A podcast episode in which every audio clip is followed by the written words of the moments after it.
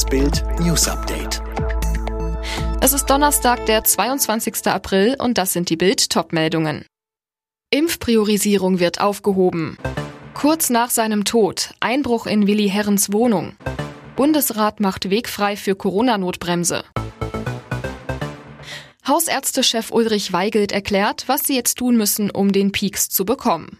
Weigelt ist überrascht worden von der Tatsache, dass die Regierung eine Aufhebung der Priorisierung Ende Mai oder Anfang Juni plant. Grund sind die immer größeren Mengen an Impfstoff, die im zweiten Quartal bei den deutschen Ärzten ankommen. Weigelt empfiehlt allen eine asynchrone Vorgehensweise.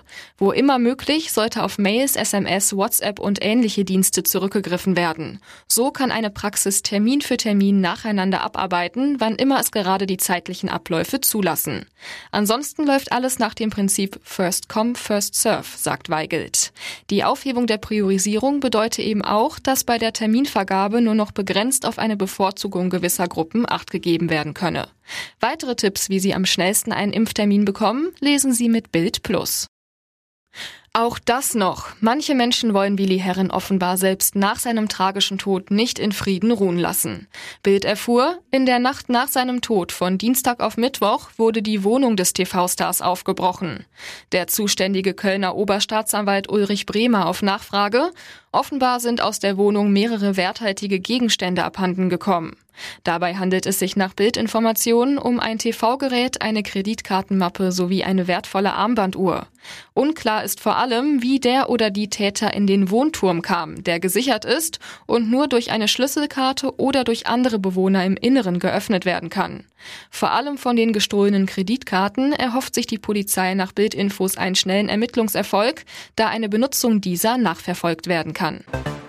Der Bundesrat hat den Weg für die Corona-Notbremse freigemacht. Trotz Kritik einiger Länderchefs ging der Gesetzentwurf für einheitliche Schutzmaßnahmen in Corona-Hotspots durch. Gegner der geplanten Ausgangssperren wollen die Neuregelung vom Verfassungsgericht stoppen lassen. Bundesfinanzminister Scholz hat eine Mitverantwortung für die Wirecard-Affäre zurückgewiesen. Schuld an dem Bilanzbetrug sei nicht die Regierung, sondern die kriminelle Energie der Verantwortlichen bei dem inzwischen pleitegegangenen Finanzdienstleister, so Scholz vor dem Untersuchungsausschuss. Mit Blick auf den Klimawandel schlägt US-Präsident Biden Alarm. Wir müssen handeln, wir haben keine Wahl, sagte er zum Auftakt des virtuellen Klimagipfels. Er kündigte außerdem an, dass die USA ihren Ausstoß an Treibhausgasen bis 2030 halbieren wollen.